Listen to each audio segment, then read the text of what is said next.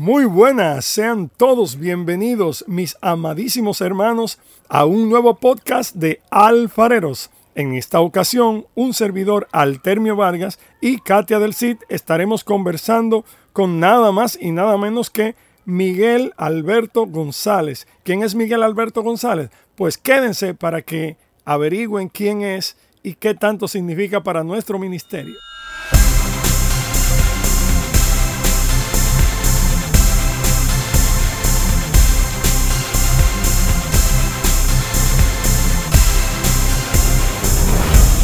¡Wow! ¡Qué alegría el poder darte la bienvenida una vez más a este espacio de Alfareros Podcast! Donde quiera que estés, eh, sea cual sea la hora en la que estés escuchando este mensaje, oye, el Señor te ama, que el Señor te bendiga, que su paz llene tu corazón en este momento. Sabemos que el Señor tiene algo precioso para decirte hoy y bueno, quizá también es un mensaje que puedas compartir con tu familia y con tus amigos, quizá con un compañero de trabajo o yo que sé, alguna persona que esté cerca de ti que esté necesitando escuchar este mensaje. Compártelo. ¿Cómo? ¿Dónde puedes encontrar nuestro podcast? en Spotify, Alfareros Podcast o en nuestro sitio oficial en YouTube, en nuestro canal, Grupo Alfareros. Así que ya lo sabes.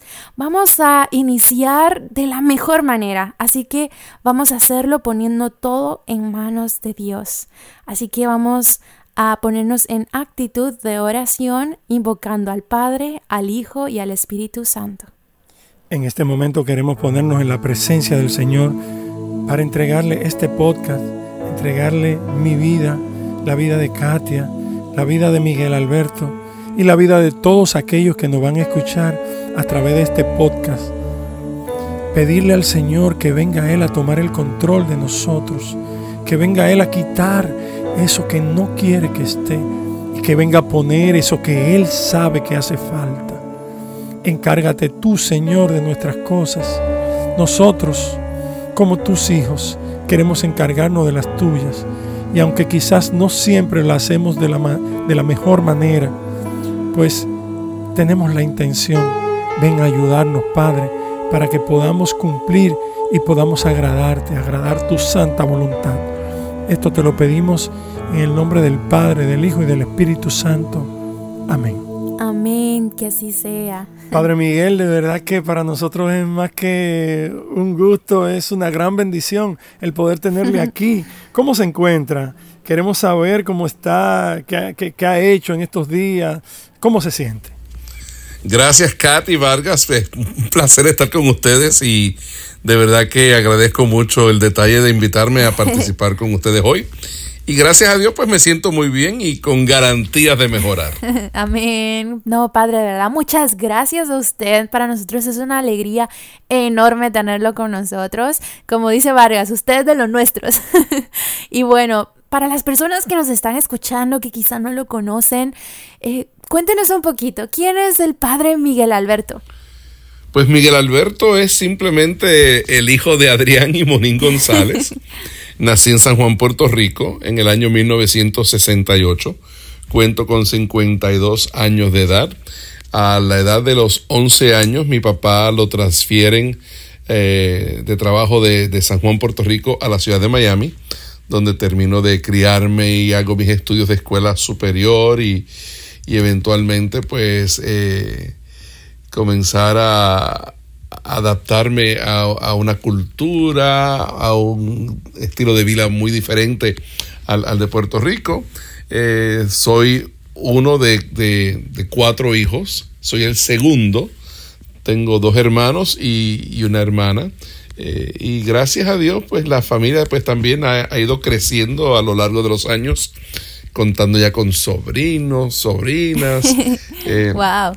Un bello regalo de Dios, el que he recibido aquí en la vida que, nos tocó vivir eh, en los Estados Unidos. Padre, y cuéntenos un poquito entonces, ¿cómo fue su primer encuentro con el Señor, ese, ese primer amor?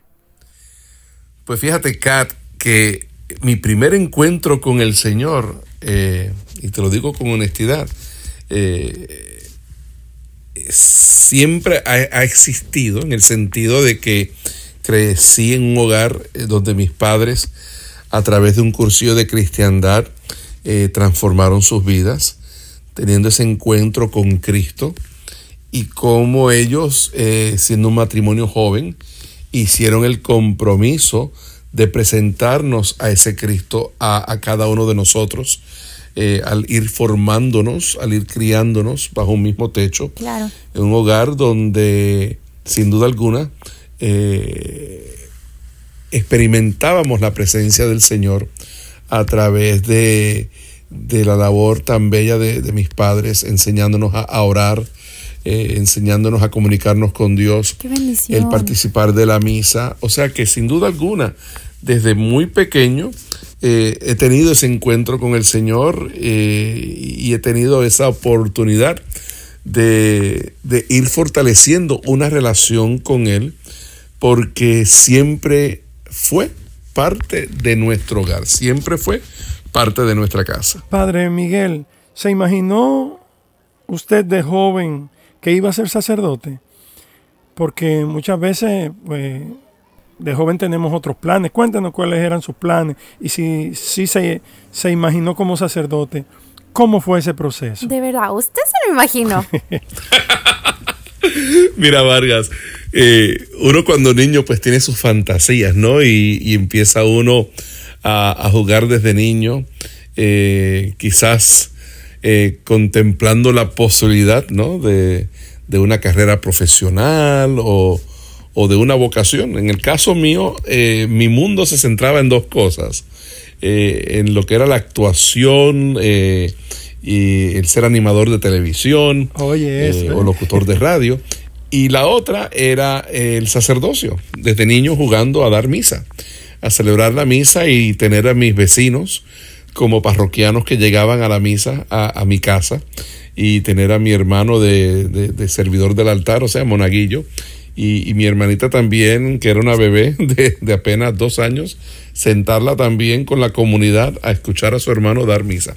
O sea que eh, ambas cosas estuvieron siempre en eh, en mi niñez como posibilidades, ¿no? De, descubrir qué es lo que Dios quería que yo hiciera con mi vida. Eh, lo que era el entretenimiento o el ministerio eh, sacerdotal. así que desde pequeño siempre tuve esa, esa inquietud. luego entro al seminario en el año 86 porque sí estaba consciente de, esta inquietud, eh, especialmente por un retiro juvenil en el cual yo pues pude participar con otros compañeros de mi escuela. Yo estudié en un colegio marista en la ciudad de Miami y eh, eso fue lo que sin duda alguna eh, afirmó que tenía que yo definitivamente lanzarme en esta aventura y descubrir si en realidad esto era lo que Dios quería que yo, que yo hiciera con mi vida. Estuve cuatro años en el seminario y decido eh, interrumpir los estudios, salgo del seminario y entonces quería entonces, este, obviamente, intentar eh, la, otra posibilidad, el otro sueño que tenía de niño, que era el entretenimiento, pudiendo trabajar en una emisora de radio hispana en el área del centro de la Florida y luego regreso a Miami para trabajar con la arquidiócesis de Miami eh, como maestro de ceremonia, o sea, animador de un programa católico que salía de lunes a viernes por la mañana de, de 7 a 9 de la mañana, eh, en ese marco de dos horas de lunes a viernes, eh, brindar información, espiritualidad, pero también entretenimiento a la comunidad católica dando a promover también eh, músicos católicos con sus producciones musicales de alabanza, eh, conciertos que también se promocionaban. O sea que tuve esa oportunidad también de, de llevar a cabo esa, esa, esa, labor o esa misión que fue parte del proceso. Eh, luego regreso de nuevo Orlando para trabajar en la radio. porque quise todavía seguir ¿no? en esa búsqueda sentía que todavía me, me alaba la pasión por, por el entretenimiento, eh, con, metas a llegar a ser un, gran animador de televisión y tener mi propio programa y producción televisiva. Eh, pero eh, en, ese transcurso eh, pues tuve una linda experiencia, un, lindo encuentro con el Señor, eh, ya como ya un hombre más maduro, no el niño pequeño que desde pequeño pues tenía el Señor ¿no? en, su mente, en su corazón, pero ya en otra faceta, a otro nivel, donde sí pude compenetrarme aún más en esa eh, eh, eh, en, esa llamada y en ese diálogo con el Señor que me seguía atrayendo.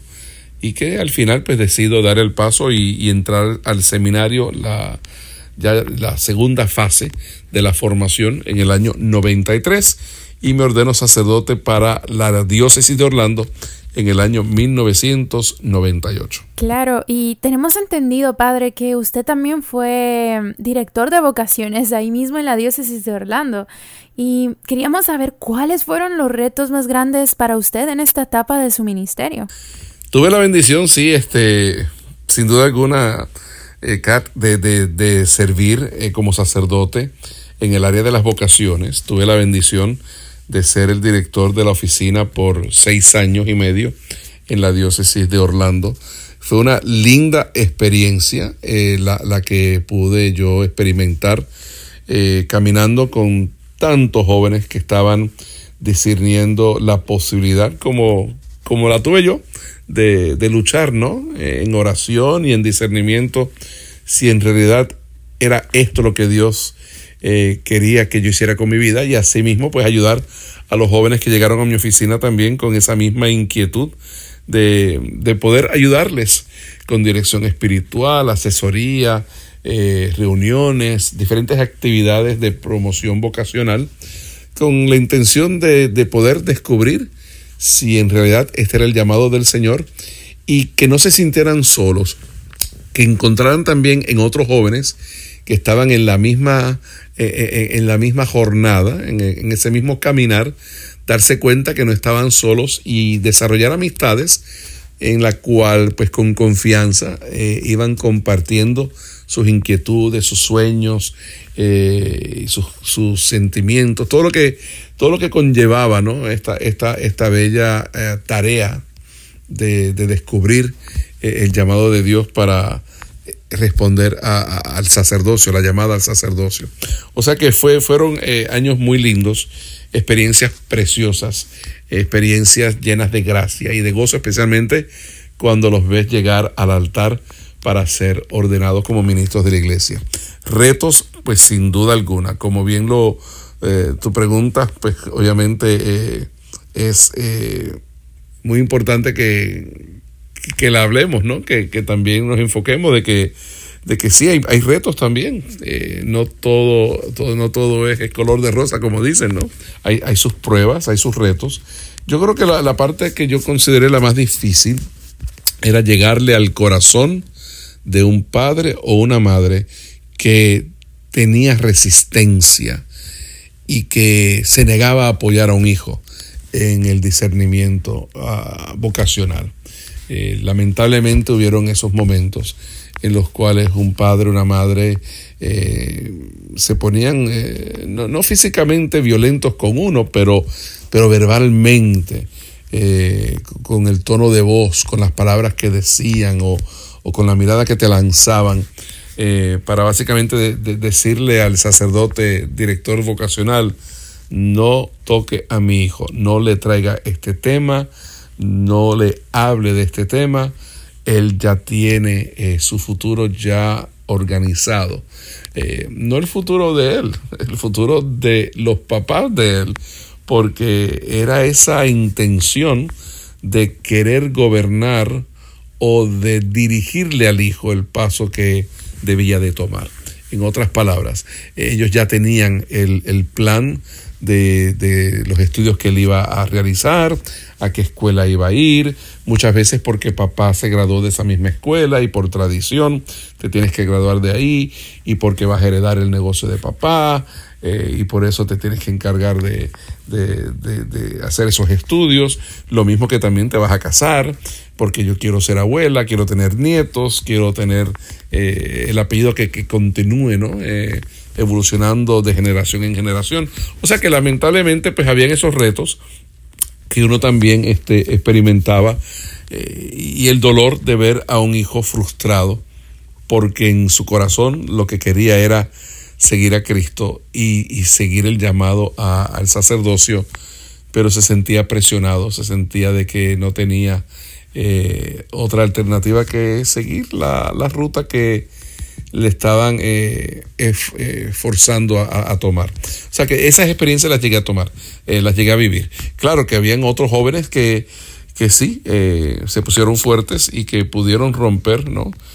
Con, con, ese, con ese miedo o, con esa tensión y, y, de expresar, ¿no? Esto es lo que quiero hacer y es lo que voy a hacer.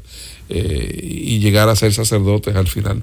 Eh, pero sí, eh, esos son los momentos de dificultad y de reto que un director de vocación siente cuando no todo el mundo apoya el, sueño, el deseo, la inquietud que tiene un joven que, que discierne la vocación el sacerdocio. ¡Wow! ¡Qué fuerte! ¿Cuál ha sido su momento más feliz? Vargas, mi hermano, sin duda alguna, eh, el, ser sacerdote, el día de mi ordenación, 23 de mayo de 1998, fue el momento más feliz, más feliz de mi vida, eh, el poder realizar eh, un, sueño que costó, obviamente, esfuerzo, disciplina, compromiso, sudor, lágrimas, también risas, gozo. Eh, luchar, luchar por perseverar en, esa, inquietud que uno tenía por dentro de descubrir el, llamado y de responderle con gozo. El poder llegar ese día ya ante el obispo y ante la iglesia y presentarme. Eh, y, y, no solamente el presentarme, sino escuchar al pueblo, pedirle al obispo, ordena a este hombre, porque no es uno el que le dice al obispo, ordéneme. Yo no soy el que hace esa, esa pregunta. Eh, ningún sacerdote hizo esa pregunta. Es el pueblo de Dios, a través del director de vocaciones, eh, que le dice al obispo, la iglesia pide que ordene a este hombre como, como sacerdote. Eh, y escuchar ¿no? Es, ese diálogo entre el obispo y el pueblo, afirmando, dando consentimiento de que sí, queremos que, lo ordene. Es una bendición que, le llena a uno de, inmensa alegría. Y a través de esa alegría, pues también eh, experimentar otros momentos de alegría y de felicidad. de ese momento feliz de, estar en la catedral para ser ordenado sacerdote y de recibir la imposición de manos y el Espíritu Santo, ¿no? Eh, derramarse sobre mí y las manos ser consagradas con, el óleo, ¿no? con el santo crisma, eh, pues también eh, cómo abrió ah, las puertas para una serie de experiencias bonitas que han causado felicidad en mi vida, especialmente el ver la conversión de un hermano, de una hermana en el confesionario, eh, el derramar lágrimas de felicidad y de alivio porque un peso se le ha quitado de encima al, confesar sus pecados y recibir la absolución, el gozo, la alegría de ver a, niños recibir su primera comunión o de recibir sus sacramentos de confirmación, aunque es el obispo el que confirma, pero el estar presente eh, viendo, ¿no? Cómo ese niño que bauticé eh, ya a lo largo de los años de formación y de preparación, pues ha llegado a ese punto de confirmarse. Y también ya, eh, ¿por qué no? También el estar ya casando a, algunos bebitos que ya hoy con, con 20, 21, 22 años, pues se han, encontrado a alguien especial en su vida y, ser testigo también de esa unión matrimonial. O sea que eh, la, ordenación fue el momento más feliz que abrió las puertas para un caudal de momentos llenos de felicidad eh, que he podido vivir eh, como sacerdote. O sea que el momento más feliz, resumido, es el, el ser sacerdote, el poder servir. Amén, qué bendición, gloria a Dios Padre. Y bueno, cuéntenos también, ¿cuál ha sido su momento más difícil? Eh, fíjense que el momento, el momento más difícil eh, pues fue muy reciente, ya han pasado cuatro años eh, desde que Orlando sufrió una tremenda masacre, horrible masacre, donde 49 vidas fueron perdidas en un club nocturno en la ciudad de Orlando, el Club Pulse. Y esa masacre del Club Pulse al día siguiente de la masacre, ¿no? Eso fue en la madrugada. Ya al salir el sol, eh, era domingo, estábamos en las parroquias dando misa, sabíamos eh, de, del horrible... Eh, es que se me corta hasta las palabras cuando te hablo, ¿no? Porque es que fue, fue, fue impactante y desgarrador, especialmente al estar orando en las misas por esas víctimas, por las familias, por los que sobrevivieron. Y, entre misa y misa recibo una llamada telefónica de un hermano sacerdote que ya estaba en el lugar donde estaban asignando a las familias para encontrarse, para reunirse con agentes de la policía y con consejeros y ministros religiosos y estaban en una gran necesidad de ministros eh, bilingüe, especialmente para hablar en español con familias que vinieron de Puerto Rico, de República Dominicana, que tomaron avión para, para venir acá a Estados Unidos y ver qué pasó, cómo está su hijo, cómo está su hija, eh, saber de ellos eh, sin confirmación alguna si, si fallecieron o si estaban en el hospital.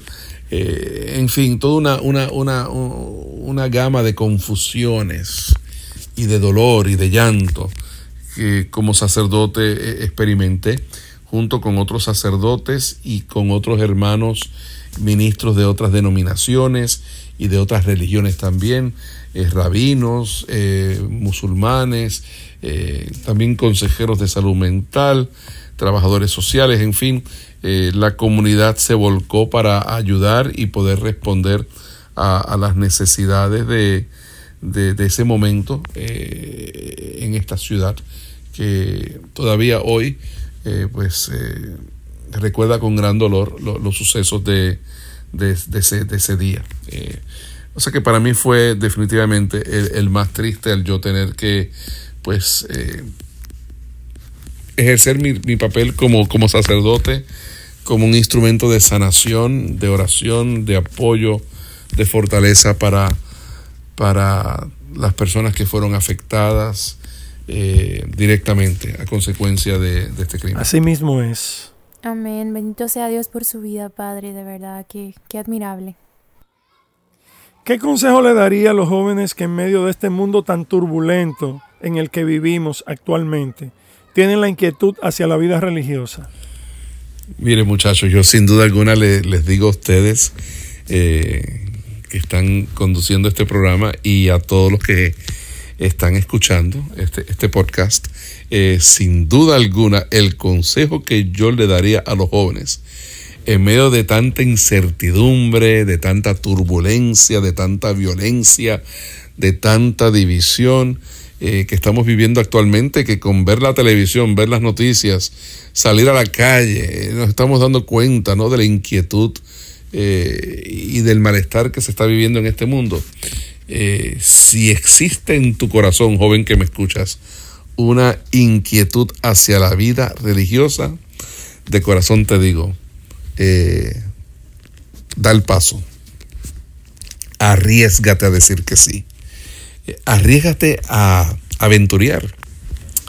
Arriesgate a, a remar mar adentro para que, para que puedas meterte lleno en lo más profundo de esas aguas eh, tan misteriosas, pero que al mismo tiempo son tan llenas de amor, tan llenas de, paz y de gozo, en el sentido de, descubrir que si sientes ese llamado es porque el Señor precisa de ti, precisa de ti y, y que te está llamando porque sabe que puede poner en tus manos una misión que puede transformar el mundo. Que, te arriesgues, que, no tengas miedo y empieza ya desde ahora en el sentido eh, o en la manera en la cual eh, das a conocer a Cristo.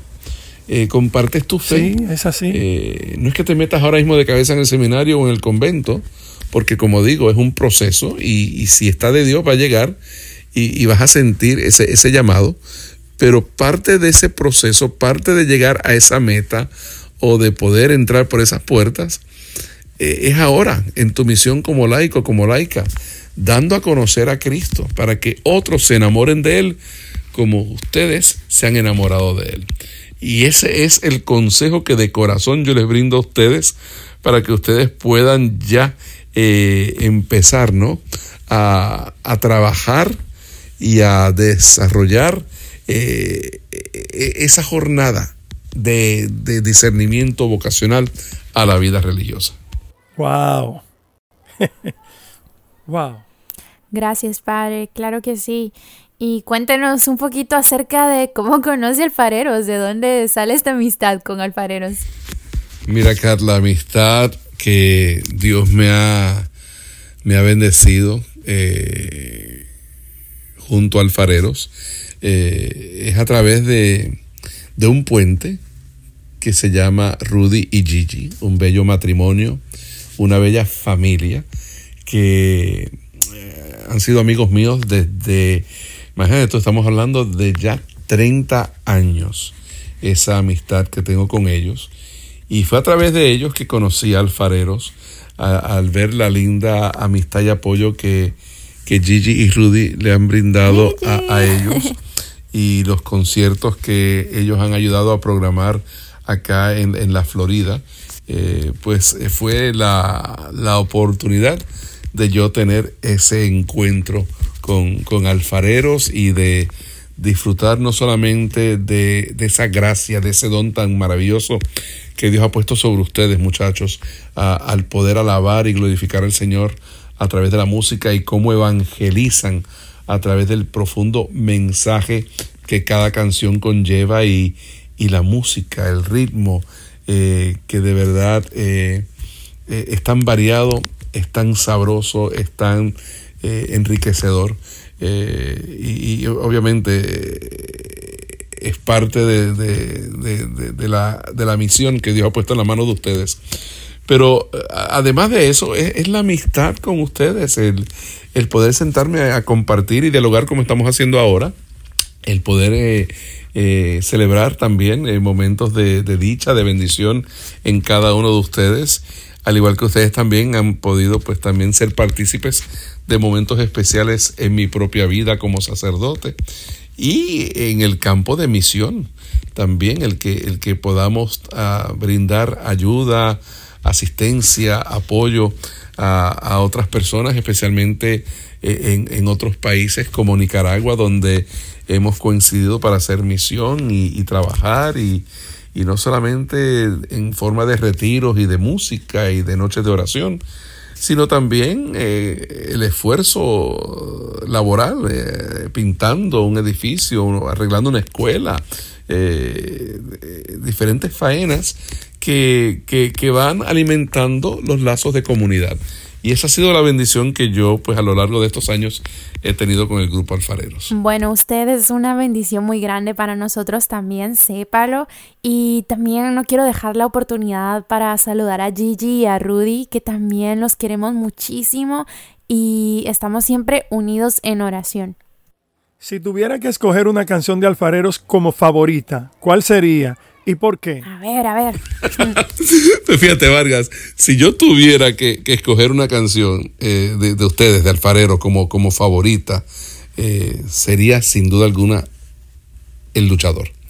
El Luchador, ¿por qué? Porque si han estado, obviamente, escuchando lo que, lo que he manifestado, lo que he compartido con ustedes a lo largo de esta entrevista, es básicamente la historia de un sacerdote, de, de un joven, eh, ya, ya entrando ya en su tercera edad, ya casi casi, todavía no, pero ya casi casi, ya estamos ahí, ya estoy viendo eh, eh, el horizonte, ¿no? Asomándose a la vejez, pero, pero mi vida ha sido una de constante lucha, una lucha en la cual pues nunca me he desanimado. He tenido momentos difíciles, momentos de, de, dolor, momentos de prueba, momentos de incertidumbre, de inquietud, pero también momentos llenos de, de gozo, llenos de, de, victoria, llenos de esperanza. Nunca me he desanimado.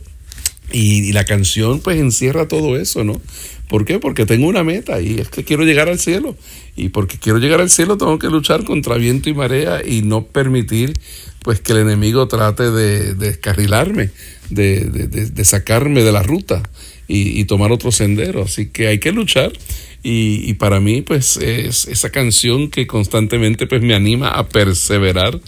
Y doy gracias a Dios que, que Vargas, eh, tu, tu increíble voz, eh, transmite lo que mi corazón siente cada vez que me conecto con ese bello tema el luchador. Y es que así es, Padre. Usted es un luchador. Gracias por su hermoso testimonio. Gracias por transmitir esa alegría, esa paz, esa esperanza por medio de su voz, por medio de su testimonio. Gracias, de verdad. Usted sabe que lo queremos mucho en nuestro ministerio, que es parte de esta familia. Y sabe que queremos pedirle una última cosa en esta noche. Queremos compartir un momento de oración con las personas que nos están escuchando en este momento, así que queremos invitarlo, Padre, a que nos acompañe, que nos dirija en este momento. Claro que sí, Kat, sería pues obviamente eh, un placer el poder este, concluir con una oración, pero antes, si me lo permites, eh, pues darte las gracias a ti y también darle las gracias a mi hermano Vargas también, eh, a ambos por, por la oportunidad que me han dado de poder este, compartir este ratito con ustedes. Eh, ustedes pues son mis hermanos en Cristo Jesús, al igual que el resto del grupo de alfareros. Y agradezco el detalle de, haberme invitado a participar de, este diálogo eh, junto con aquellos que están conectados a través de, de, la magia, ¿no? de, de las comunicaciones. Gracias, Padre. Así que sin duda alguna vamos a tomar este momento para ponernos en oración, invocando a Dios en el nombre del Padre, del Hijo y del Espíritu Santo. Amén. Amén. Señor y Padre nuestro, gracias te damos, porque eres grande, porque eres maravilloso, porque tu amor es infinito y tu misericordia, tu compasión nos llena de ánimo, alimenta nuestra esperanza y deseo de seguirte como ovejas tras el buen pastor que nos conduce hacia el reino que nos aguarda en los cielos. Por eso te pedimos, Padre Santo, que tu Espíritu Santo se derrame sobre cada uno de nosotros para que podamos perseverar en nuestro llamado a servirte, a ti y a todo aquel que pones en nuestras vidas, que pones en nuestro camino, para que podamos darte a conocer y así también más y más personas se enamoren de ti. Que podamos ser nosotros ese puente que pueda facilitar ese encuentro contigo a través de nuestro testimonio de fe, a través de nuestro ejemplo y deseo de servir, deseo de ayudar, deseo de acompañar y aliviar a todo aquel que sufre.